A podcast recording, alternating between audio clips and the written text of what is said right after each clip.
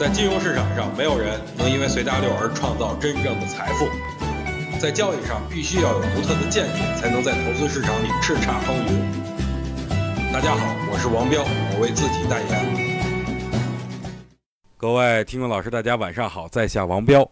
今儿呢收完盘啊，银监会这边终于出来说话了啊，说本次制定理财业务管理办法啊，只是内部讨论阶段。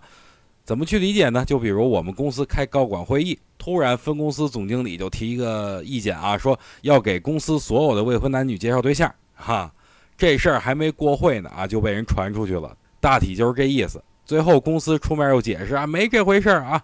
我觉得我都臊得慌啊。我觉得即使这事儿是真的，也没什么可怕的，不就减少七千多亿吗？养老金过来直接接棒了。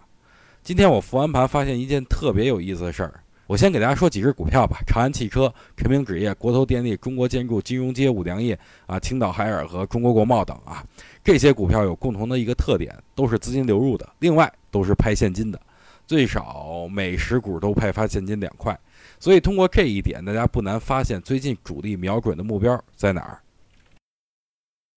想听更多彪哥的语音，可以添加彪哥微信公众账号王彪 HT，或在新浪微博上搜索王彪 HT 来跟彪哥进行互动哦。